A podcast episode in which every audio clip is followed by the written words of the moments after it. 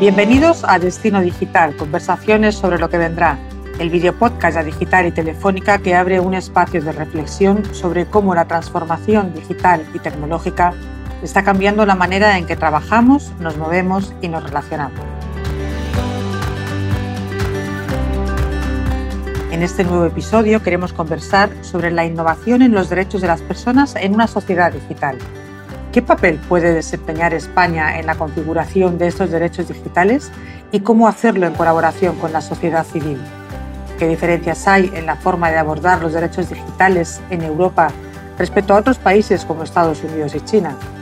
¿Y cómo desarrollar una gobernanza global de la inteligencia artificial y todas las tecnologías de comunicación que vendrán? Soy María Lázaro y para hablar de estos temas hoy tenemos con nosotros a Ofelia Tejerina, presidenta de la Asociación de Internautas, y Esther Paniagua, periodista independiente y autora especializada en tecnología y sociedad, dos personas que trabajan desde hace tiempo en estas materias. Además de presidir la Asociación de Internautas, Ofelia Tejerina es miembro del Grupo de Expertos en Derechos Digitales del Ministerio de Asuntos Económicos y Transformación Digital, patrona en la Fundación España Digital y profesora en posgrados de la Universidad Pontificia de Comillas y de la Universidad Rey Juan Carlos.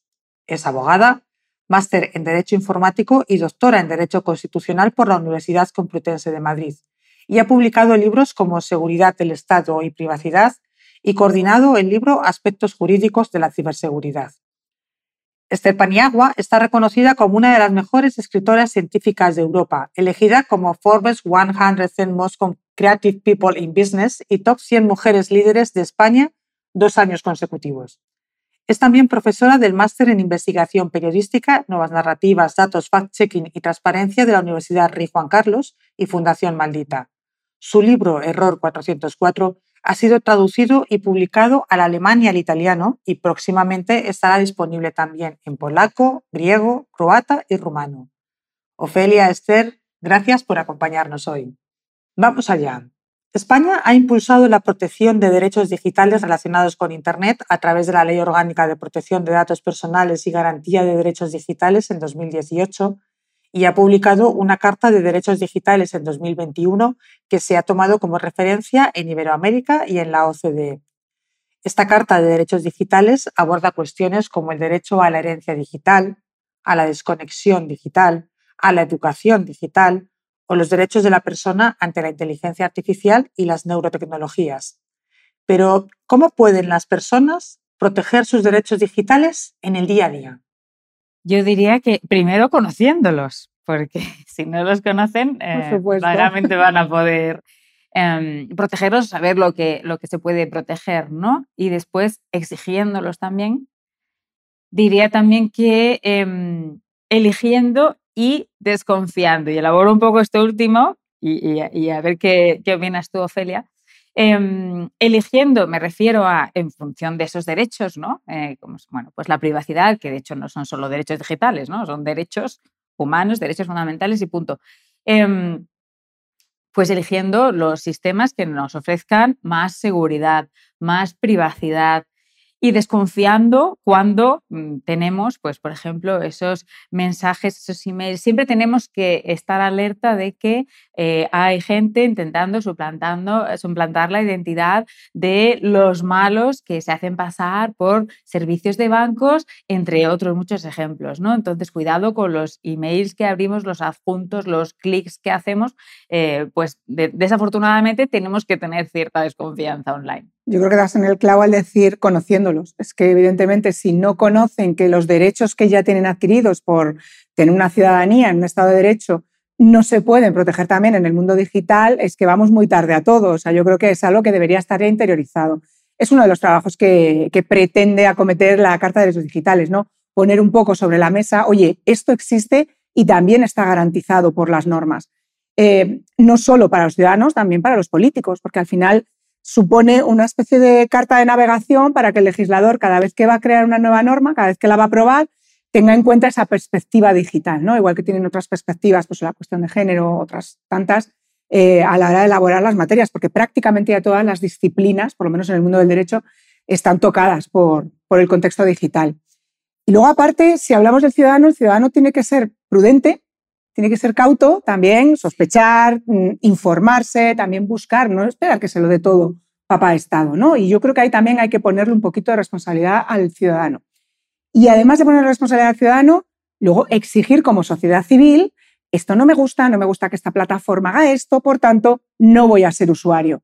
Pero claro, nos está pudiendo la comodidad. Decimos clic a todo, eh, si me encanta, dame lo que sea, y no sopesamos los riesgos. Entonces yo quiero ponerle ahí el punto al ciudadano de responsabilidad, con independencia de que, claro, las instituciones están ahí para algo, que es lo que necesitamos también para poder reclamar, porque una ley sin instituciones donde reclamar es un papel mojado. Y ahora que dices lo de la responsabilidad del ciudadano, em, me recuerda también otra cosa, es que estamos muy acostumbrados al todo gratis y parece que todo lo digital tiene que ser gratis, todas las aplicaciones tienen que ser gratis y vamos a ver, la gente que desarrolla aplicaciones, que las ideas que las diseña, tiene que comer de algo. Y si eh, son gratis es porque están comiendo de nosotros. Entonces, acostumbrémonos también a pagar y a valorar por esos servicios digitales porque probablemente va a coincidir con que eh, son los que son más respetuosos aquellos que pagamos porque nos están sirviendo de nuestros datos personales, de nuestra intimidad, para, como modelo de negocio. ¿no? Y aparte de la responsabilidad de las personas y de las instituciones, está la responsabilidad de quienes desarrollan esas plataformas digitales, ¿no? porque claro, muchas veces también eh, están poniendo demasiada responsabilidad en nosotros en tanto en cuanto nos obligan cada vez que entramos en una web o descargamos una app a leernos un montón de páginas de términos y condiciones y saben que eso es inviable. No tenemos tiempo a lo largo del día eh, para leernos todo, mm, incluso si nos dedicáramos solamente a eso. Lo bueno es que en Europa pueden decir lo que quieran, que si es una cláusula nula de pleno derecho, la tendremos por no puesta y podríamos reclamar, pero la gente no reclama y tiene razón. Eso también es otra cosa, reclamar, que tenemos que hacer los ciudadanos. Las dos habéis mencionado a las instituciones y me gustaría profundizar un poquito más en, en esto, en cómo abordar los derechos digitales de las instituciones y si quizás hace falta un nuevo paradigma público de ordenación jurídica. ¿Qué papel juegan las instituciones en esto?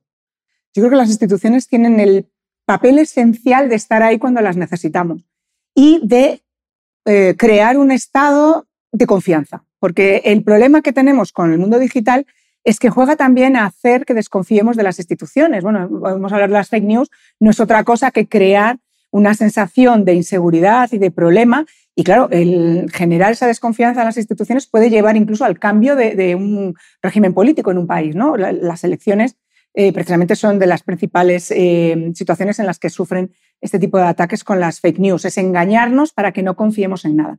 Por lo tanto, la institución tiene que ocuparse de que confiemos en ellos, tienen que darnos las garantías necesarias, pero no solo con una ley, porque primero, siempre pensamos que la ley no lo puede todo, que la ley no sirve para nada, que el contexto digital, ¿para qué hay leyes si no se pueden aplicar? Y yo siempre digo lo mismo, es que sería mucho peor.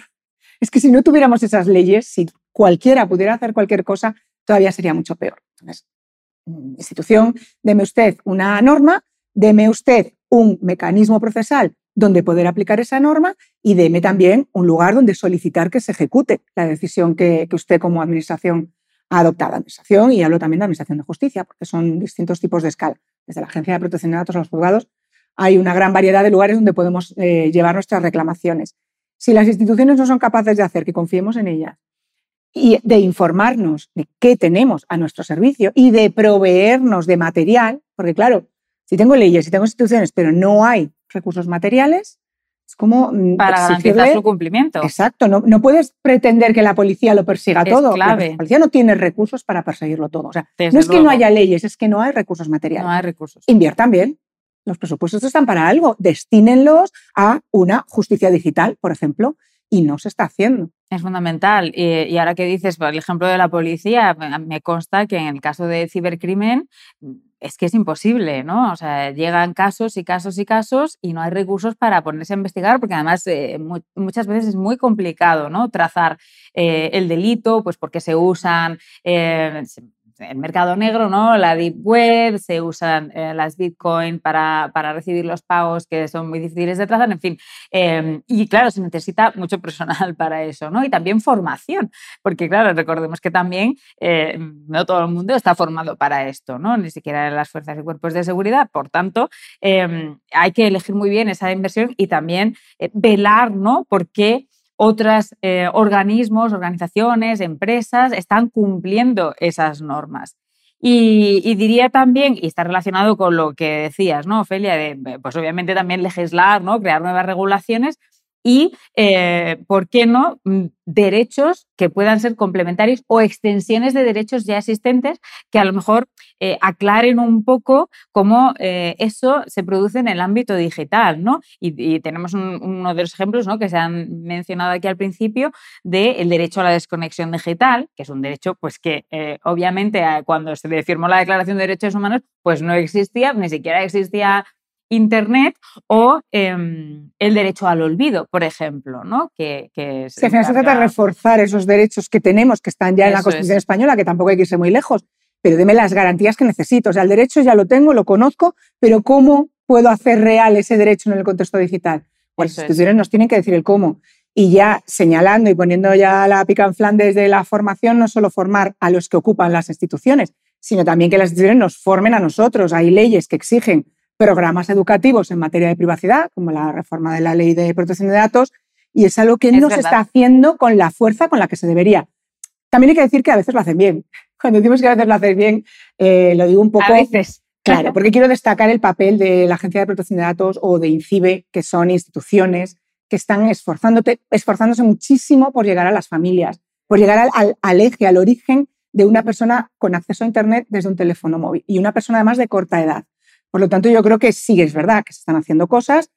La Carta de Derechos Digitales es un gran ejemplo de difusión y comunicación sobre lo que eh, tenemos en el mundo digital, pero falta muchísimo y de hecho es que estamos yendo muy tarde. Esto llevamos 25 años discutiéndolo y todavía es increíble que en muchas universidades ni siquiera se toque el tema de la formación digital para los alumnos. Sin duda.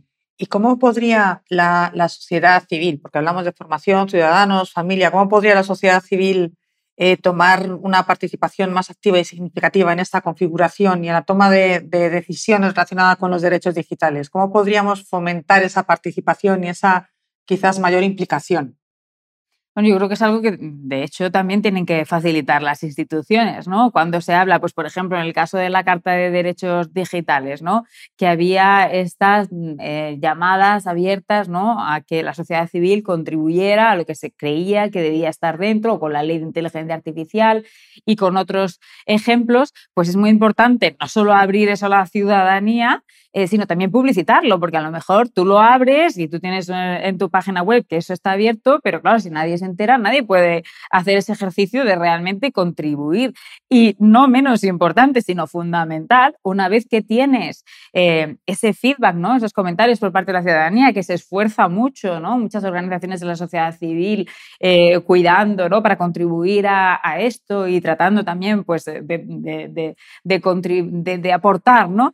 desde muchos puntos, integrar ¿no? Ese, esos comentarios que te vienen desde la sociedad civil, que muchas veces no se hacen, ¿no? porque se hacen estas aperturas, se hacen muchas veces de cara a la galería y luego no integras ese feedback que tienes por parte de la sociedad. Yo creo que además estamos en una situación en la que nunca jamás hemos tenido tan mm, estupendo acceso a puntos de comunicación y puntos de queja. Y esto es Internet y redes sociales. ¿verdad? Nos quejamos de las cosas más absurdas, eh, estamos hartos de lo que llaman los, los millennials y demás, mm, el hate, eh, los discursos de odio, los ofendiditos de turno, y resulta que cuando tenemos que reclamar cosas que importan, es que estoy muy a gusto en mi casa y no me preocupa. Oiga, usted tiene una red social donde puede reclamar. O no tengo tiempo. O no tengo tiempo, o es que como no me afecta al bolsillo, no tengo ningún problema. Bueno, pues te va a afectar al bolsillo cuando quieras emprender un pequeño negocio, sufras un ciberataque y te quedes sin negocio. Entonces, a ver, ¿qué vas a exigir? Pues que te faltaba formación, te faltan garantías, falta un proceso en una institución concreta donde reclamar, ahí luego te vas a quejar. Por lo tanto, como ciudadano, desde el primer momento es, me niego a utilizar este tipo de tecnología porque no me da la seguridad que merezco, eh, porque son más los riesgos que los beneficios que acepto, porque la inmediatez no significa que sea beneficioso. Nos ponemos muy cómodos. Así que vamos a hacer un mea culpa como ciudadanos. Hay asociaciones que también pueden luchar por nuestros derechos. Tenemos la posibilidad de acceder a numerosas y numerosas y numerosas, repito, numerosas em, subvenciones y ayudas que se están planteando desde los gobiernos, no solo español, sino también desde Europa, para la transformación digital de empresas, pequeñas empresas, negocios emprendedores, para la propia Carta de Derechos Digitales, para la implantación están sacando también ayudas para lanzar y recibir propuestas de cómo hacerlo mejor. Claro, ¿cuál es el problema? Que acceder a ese tipo de ayudas no es nada fácil, no nos lo están poniendo fácil. Tenemos mucho dinero para transformación digital. Pues hombre, los ciudadanos tenemos que exigir que nos lo pongan fácil. Si tú me dices que me vas a dar un millón de euros para mm, cualquier tipo de iniciativa, pero me pides adelantarlo, pues tú me dirás cómo empiezo. Entonces, si esa transformación digital no considera la situación económica del país al que se dirige, pues estamos como si no tuviéramos nada. Y eso es algo que voy a decir a la sociedad, oye, busca esas ayudas y además exige que te lo pongan un poquito más fácil, que no sea tan complicado. Y hablando de ponerlo fácil, no solamente en ese aspecto, sino también en el del lenguaje claro, es decir, que nos ayuden a entender lo que nos están diciendo, ¿no? Incluso aunque a veces nos ofrecen ayudas, pero no sabemos exactamente qué tenemos que hacer, qué documentos tenemos que aportar, qué, proceso debemos seguir, porque el lenguaje usado, y esto es un problema eh, que se ha visto en muchos casos, eso va con muchas veces desintencionadamente, ¿no? A lo mejor hay casos como puede ser eh, en ciertos bancos o ciertos em, productos en los cuales sí se hace intencionalmente opaco, pero desde la administración eh, no, ¿no? Es que ni siquiera cuando quieren que paguemos una multa nos lo ponen fácil para que lo entendamos. Eh, y por otra parte, tú lo has dicho, que Internet nos facilita esa, esa retroalimentación y esa participación, ¿no? Pues también desarrollar esas herramientas de participación que a veces no existen o no son tan fáciles de usar y transparencia. Me parece que la transparencia eh, es clave también, precisamente para ejercer y para exigir. Y en ese término de comprender también incluiremos utilizar las plataformas donde tenemos que incluir nuestra información, donde tenemos que recibir feedback y donde podemos también aportar documentos para que al final nos llegue lo que estamos solicitando, porque si hablamos de cómo funcionan las plataformas de administración pública, y ya no te quiero ni contar el tema de los bancos digitales, o sea, eso también debemos exigir. Sí. Hemos hablado al principio de la Carta de Derechos Digitales española y vosotras también os habéis referido en, en, a lo largo de esta conversación hasta ahora a la Carta de Derechos Digitales. Em, a mí me gustaría preguntaros, ¿qué papel creéis que, está realmente desempeñando España en, en la innovación en derechos digitales y podríamos convertirnos en un referente. Hemos dicho que esta Carta de Derechos Digitales se ha tomado como referencia en Iberoamérica y en, y en, la, y en la OCDE también. Ofelia, ya que has participado. Bueno, la Carta de Derechos Digitales nos trae, digamos, un, un buen abanico de ideas para garantizar cómo vamos a, a, convivir y a sobrevivir en el mundo digital. Por lo tanto, ser un referente desde España para el mundo de Latinoamérica lo estamos siendo, eso sin ningún género de dudas. Ser un referente para otros países como Estados Unidos, estamos siendo un referente Europa, ya no digo España, porque también Europa tiene su, Carta de Derechos Digitales, también más reciente. Eh, estamos siendo referente en el sentido de decirle a Estados Unidos, oye, hasta aquí, hasta aquí vamos a aceptar que nos impongas. Esto llevamos viéndolo con todos los acuerdos que están tratando de establecer entre Estados Unidos y Europa con el tránsito y el tráfico de datos de carácter personal. La safe harbor, la privacidad. Yo, no, yo creo que van ya, desde que yo empecé a estudiar esto hace más de 20 años, creo que ya vamos por el quinto acuerdo y no hay manera. Pero es verdad que les estamos poniendo un tope. Entonces yo creo que la Carta de los Digitales es un, un buen documento en el que no solo se plantean cosas que ya están reguladas, que ya tienen sentido, que tienen sus propios procesos para ser reclamado y, que sean eficientes las, garantías, sino que además pone sobre la mesa lo que nos viene eh, en el futuro. Y estamos hablando de la inteligencia artificial, que el futuro es hoy, y estamos hablando de neuroderechos. Por ejemplo, una, de las cuestiones que se planteaba en la Carta de Derechos Digitales era el impedir que la tecnología pudiera anular la voluntad del ser humano. Y esto es otro de los, eh, de los puntos calientes en los que tendremos que, que vernosla los ciudadanos para poder exigir qué es lo que necesitamos. Así que el legislador tiene que continuar dándonos material para poder garantizar que, nuestra esencia como seres humanos, ese eje central del ser humano en mitad de todo este progreso tecnológico, siga siendo un, pilar inexpugnable y que además eh, suponga el límite. Porque ¿dónde está el límite de la tecnología? En los derechos humanos.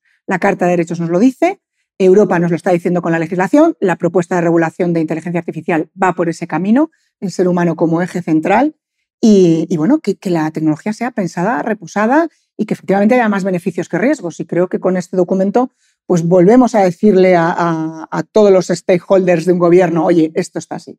Yo iría incluso más allá de la Carta de Derechos Digitales porque en España tenemos además normas pioneras relacionadas con estos derechos, como son, por ejemplo, el de eh, la obligación de las empresas a que sean transparentes, por ejemplo, cuando usan algoritmos y sistemas de automatización que afectan a sus trabajadores, ¿no? No que abran el código, sino que digan, estamos usando esto, para qué lo estamos usando eh, y que se entienda un poco pues, cómo puede afectar al trabajador, por ejemplo, ¿no? En eso somos pioneros. Y también en, otros aspectos, como el, el, derecho a la desconexión digital, ¿no? Que en Europa solo hay cuatro países que lo tienen. Eh, España es uno de ellos, Bélgica, Francia e Italia son los otros tres. Em, luego también, eh, pues tenemos, se acaba de abrir recientemente, el Centro de Transparencia Algorítmica de la Unión Europea, que está aquí en España. Em, creo que también en el, ámbito de la inteligencia artificial está habiendo, mm, bueno... Sí, la Agencia Estatal en Coruña, efectivamente. La Agencia Estatal en Coruña, ¿no? Entonces, bastante movimiento. Eh, obviamente siempre hay muchas cosas que criticar, pero bueno, la pregunta era sobre lo bien que lo estamos haciendo y ahí tenemos algunos ejemplos. Bueno, pero Ophelia ha hablado también de Europa y el papel que Europa está cumpliendo en esta, en esta regulación y en, cuestiones de derechos digitales y mencionabas a, Estados Unidos. A mí me gustaría introducir un tercer vértice en la, en la ecuación, que es también China. ¿no? Y me gustaría preguntaros, porque parece que hay como tres formas de entender e integrar la digitalización en la sociedad y en la economía y cómo lo abordan Estados Unidos, China y, Europa. ¿no? ¿Cómo definiríais cada uno de estos modelos? ¿Y, qué papel puede jugar Europa? China es que, bueno, directamente no aborda los derechos digitales. China, su concepción es la de garantizar la seguridad y bajo esa excusa de garantizar la seguridad, que es el principio de todo, pues eh, acomete lo que ya sabemos, precisamente vulneraciones de derecho, censura y un largo etcétera. Y el problema es que también está tratando de exportar ese modelo de autocracia, eh, de dictadura y de límites digitales, ¿no? con esa gran muralla digital que construyó ya en 1997, de exportarla al mundo. ¿no? Y, y además tiene mucho poder porque está invirtiendo mucho en el sur global y hay muchos países que dependen de China, ¿no? En cuanto a infraestructura tanto física como, como digital. Eh, pero por otra parte, aunque es verdad que sigue habiendo muchas fricciones entre Estados Unidos y Europa en materia específicamente de privacidad y puede haber otras, creo que eh, cada vez va a haber más un acercamiento y tal vez eh, sea a través de precisamente la inteligencia artificial, porque estamos viendo como Estados Unidos está diciendo, oye, Europa está por delante. Nosotros, esta semana precisamente había esta comparecencia en el Senado de, algunos representantes de empresas de inteligencia artificial, donde decían, tenemos que regular la inteligencia artificial. No saben cómo, pero están siguiendo también la estela de Europa que está siendo referente en el mundo en muchos aspectos. Yo creo que, que, lo que tiene Europa frente a Estados Unidos y China es lo mejor o lo menos malo de las posibilidades que, ofrece la tecnología en el control de ciudadanos y en asegurar un Estado de Derecho, una, forma de Estado, la seguridad del Estado, em, de una forma eficiente. Claro, a China le importa más la seguridad del Estado que la seguridad de sus ciudadanos. Utilizan el falso dilema privacidad-seguridad por encima del bien y el mal. Es decir, si quieres eh, estar seguro y vivir bien, lo que tienes que ofrecerme es toda tu vida, eh, ser un ciudadano de cristal, como decía el Constitucional alemán en el año 83, y si voy a saber todo de ti, pues ya voy a poder protegerte. Este es un mantra que además se repitió mucho en Estados Unidos después del 11S. Quiere decir que Estados Unidos también sigue esa estela, pero más cínico. O sea, por lo menos en China sabemos por dónde van, pero Estados Unidos lo que mantiene es un cinismo absoluto.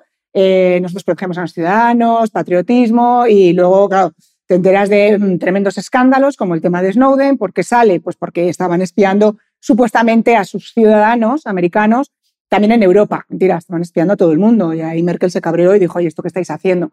Donde mm, China eh, a cara lavada, a cara limpia porque le importa un pepino y Estados Unidos con mayor cinismo están haciendo pues mm, más de lo mismo. Europa tampoco se queda corta, o sea, hablamos de cómo los gobiernos utilizan la información que tienen de los ciudadanos. Ahora bien, que hay límites, por supuesto, que hay leyes, por supuesto, que a Alemania no le interesa que Francia le espíe, a España no le interesa. Entonces, ya entre los propios estados se protegen entre ellos, ¿no? De no me hagas tú lo que no quieres que yo te haga, y ahí es donde realmente están poniendo los límites. Para los ciudadanos, ¿qué significa esto? Pues tenemos la suerte de que en Europa la privacidad, que engloba en España el sector de las comunicaciones, la intimidad, la protección de datos y la inviolabilidad del domicilio. Quiere decir que para nosotros el término privacidad son muchas cosas. Y eso lo tenemos perfectamente claro. Y cuando vienen de Estados Unidos a decirme, oye, todos los datos de los pasajeros que pasan, ¿cómo que todos? A ver, hasta aquí. Se ponen límites. ¿Podría ser eh, diferente o mejor? Por supuesto. ¿Podría ser mucho peor? También. Así que si me dan a elegir entre los tres estados, yo me quedo con, con el conjunto de estados que formamos Europa, que por lo menos nos estamos tomando las cosas un poquito más en serio y estamos sopesando los riesgos a los que nos enfrenta la tecnología. De acuerdo. La inteligencia artificial está sobrevolando la conversación y tú has sido como muy categórica al referirte a lo que se dijo en Estados Unidos, pero yo creo que lo hacías tú y yo, tenemos que regular la inteligencia artificial. ¿no? También eh, recientemente los eurodiputados que están trabajando con el Parlamento Europeo sobre la propuesta de reglamento de inteligencia artificial han publicado una carta abierta donde señalan la necesidad de que se desarrollen normas complementarias para el desarrollo y despliegue de los sistemas de IA de propósito general, que es un paso más más allá, aquí en esta carta se pide a la Comisión Europea y a los Estados Unidos que organicen una cumbre mundial sobre inteligencia artificial para establecer un conjunto de principios que guíen el desarrollo de la inteligencia artificial. Se pide también que los países democráticos reflexionen sobre los posibles sistemas de gobernanza, supervisión y creación conjunta del desarrollo de la, de la IA. A más a más, también hace unas semanas se publica la carta en la que varios expertos piden pausar el desarrollo de la IA generativa y la propia UNESCO ya en 2021 publicó una recomendación sobre la ética en la inteligencia artificial, que es una especie de declaración universal de inteligencia artificial que han suscrito 193 países, aunque solo lo están implementando 24. Entonces, me gustaría ahora reflexionar con vosotras sobre cómo podemos abordar esta nueva etapa de digitalización con tecnologías transversales y cambiantes como la inteligencia artificial desde las instituciones y si sería factible, deseable, necesario idear un modelo de gobernanza global o supranacional en materia de inteligencia artificial y derechos digitales que no vulnere la capacidad soberana de cada uno de los estados. ¿Podríamos pensar en este tipo de, gobernanza? ¿Cómo podría ser? Yo varias cosas con, respecto a esta pregunta es que, eh, bueno, primero, eh, es muy típico lo de crear principios éticos, suscribirlos, pero luego no practicarlos, ¿no? Esto está a la orden del día, no solo en los gobiernos, sino en las empresas. Em, eh, luego, en cuanto a la carta, esta que, ya han firmado bastantes eh, miles, ¿no? veintipico mil, eh, no tiene sentido ¿no? paralizar seis meses la investigación de modelos avanzados de inteligencia artificial. O sea, si lo que realmente tememos es que se acabe desarrollando un arma que se vuelva contra la humanidad, aunque también a esto, bueno, no creo que no hay que darle muchas alas, pero si realmente es el temor, entonces prohibamos directamente el, el desarrollo de ese tipo de modelos pero eh, a mí me parece que lo que realmente tiene sentido eh, y efecto, más que prohibir ese em, desarrollo de esos modelos o esa investigación, es impedir su despliegue hasta que no se sepa y se garantice que no va a vulnerar esos derechos, que no va a ser de alto riesgo y que su despliegue es seguro, ¿no? Y, me parece que, eh, bueno, en cuanto al, aspecto de la gobernanza, sí que es muy importante que haya, eh, bueno, yo en mi libro, en Error 404, propongo esa creación de esa alianza democrática por la gobernanza digital, que me parece, que además no creo, y, digo democrática, eh, consciente, consciente de que precisamente es en contraposición contra esos países que están intentando imponer sus modelos autocráticos y utilizando tecnologías como la inteligencia artificial y como las tecnologías digitales para expandirlo, pues que no van a estar fundamentalmente de acuerdo. Y me parece que en el, contexto de esa alianza debería haber un elemento que sea vinculante y que mejor que eh, crear una zona de comercio digital que incentive a los países a unirse, pero que también establezca límites eh, que, debes, que deben cumplir y también que fije unos estándares más altos, pues, por ejemplo, en materia de ciberseguridad, de privacidad eh, y un largo etcétera, ¿no? con esas además normas en las cuales ha sido pionera en muchos casos la Unión Europea. ¿no? Me parece que eso es imprescindible para que realmente haya cumplimiento, no solamente una adherencia a una lista de, de principios. ¿no? Y por parte de la sociedad, pues para mí es la regla de las tres C. Eh, primero, eh, ser críticos ¿no? ante, ante estas nuevas tecnologías que llegan a nuestras manos y ser cautos, esta sería la segunda C, porque muchas veces las estamos usando cuando eh, pues todavía no funcionan, y hablo de los casos de la inteligencia general, eh, perdón, inteligencia artificial generativa, que se ha liberado al mundo sin funcionar bien, por tanto, pues está eh, dando respuestas que son falsas, que son incorrectas eh, y nos, están utilizando los ciudadanos como cobayas. Además, estamos usando cuando pues, vulneran, por ejemplo, la propiedad intelectual de los autores que se ha utilizado pues, para entrenar esos modelos y, sin embargo, hay mucha gente que, pues eso, pues que lo está utilizando sin ser consciente de que está utilizando herramientas que en muchos aspectos deberían ser ilegales. Yo creo que, mm, como decías al principio, un sistema de gobernanza mundial mm, único, uniforme, es prácticamente imposible. O sea, es algo en lo que me parece muy utópico. ¿Sería deseable? Pues probablemente. ¿Es fácil? No. De hecho, yo creo que es eh, prácticamente imposible. Ahora bien, que un montón de países, cuantos más mejor, se adhieran a una serie de principios, claro que es factible y además deseable que esos principios sean eficientes, que se puedan aplicar de verdad, como estabas diciendo hace un momento, yo creo que eso es complicado porque a veces se creen que con declarar, oye, somos muy majos y lo vamos a hacer todo súper bien, eh, pues eh, nos van a convencer. Y eso es el discurso de mis universo. Quiero que se acabe el hambre y paz para el mundo. Pues fenomenal, pero dígame usted cómo lo hacemos. Entonces, ese orden mundial completo, mm, prácticamente imposible. Cuantos más países se adhieran a esos tipos de principios, mejor. Y que esos países pongan sus propias normas para controlar el eh, desarrollo de la inteligencia artificial.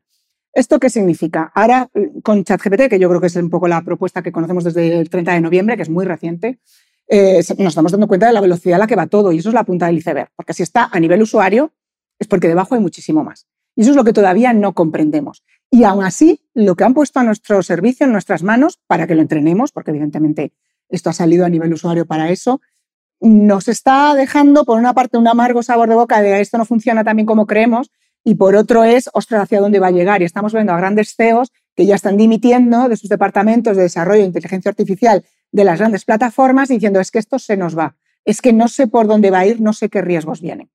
Hay un criptógrafo eh, americano que se llama Bruce Sneyer, que hace cuatro años así eh, sacó un libro que se llama Clic aquí para matar a todos. Y lo que viene a decirnos, y es a lo que además yo insisto y repito también mucho, que la tecnología, que parece que es un progreso por el simple hecho de ser tecnología, va a ser un atraso si nos trae más riesgos que beneficios. Por lo tanto, o es pensada y reposada, o nos vas a meter en un caos que no me va a servir absolutamente nada. Y no estoy hablando de que nos quiten los trabajos, ni que vaya a sustituir al ser humano en todos los aspectos de la vida y vamos a estar dominados por los robots. Bueno, ese mensaje apocalíptico a mí me parece un poco también dramático y exagerado.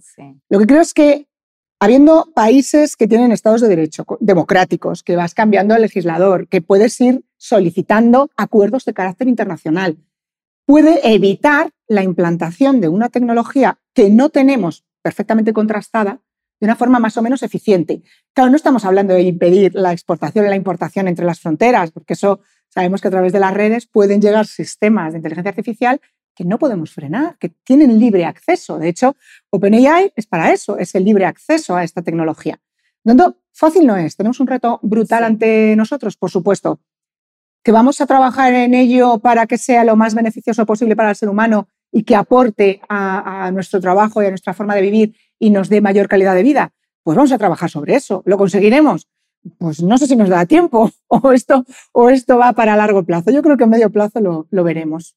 Totalmente de acuerdo en relación con lo que dices de que eh, al final el desarrollo tecnológico no siempre significa progreso humano, ¿no? Y aquí eh, yo siempre insisto en estas promesas incumplidas que nos suele traer la tecnología y lo hemos visto con Internet, ¿no? Pues con, con, este buenismo de va a servir para mejorar la calidad, la calidad de vida para todo el mundo, etcétera, etcétera, y luego acabamos viendo que eh, acaba redundando en más discriminación, más, desigualdad, eh, perpetuación de estereotipos y prejuicios, etcétera, etcétera. ¿no? Entonces, claro, tenemos que dirigir la mirada a cómo realmente hacer que la tecnología sirva al bien público. Y una cosa que me parece además importante, además de eh, las reglas, de ponernos de acuerdo en estos principios y todo esto, es invertir en aquellas iniciativas, proyectos, empresas, llamémoslo X, que sí que están aplicando la tecnología, a veces tecnología no tan sexy, a veces tecnologías avanzadas, por el bien público. ¿no? Esto es lo que, lo que se conoce como inversión de impacto, es lo que creo que debemos eh, potenciar desde todos los ámbitos, no solo desde el gobierno o la compra pública innovadora, etcétera, etcétera, sino también, pues, por ejemplo, desde los ámbitos del capital riesgo. ¿no? ¿En qué se está invirtiendo ese dinero? Pues que, que el único, la única variable no sea va a maximizar mis ingresos y me voy a hacer rico, sino cómo voy a contribuir a hacer el mundo un lugar mejor. Sí, además yo creo que ya Europa lo tiene en cuenta, porque tanto en el libro blanco de la inteligencia artificial como en las directrices de la ética de la inteligencia artificial ya se ponen conceptos clave muy, muy en el principio de la legislación, como son, antes hablabas tú de la transparencia, por supuesto es esencial, y también habla de la confianza. Si la gente no confía en el mercado, y ese mercado puede ser un mercado económico, capitalista puro y duro, o podemos hablar del mercado del Estado de Derecho, que también tenemos que confiar en esas instituciones, como comentábamos antes.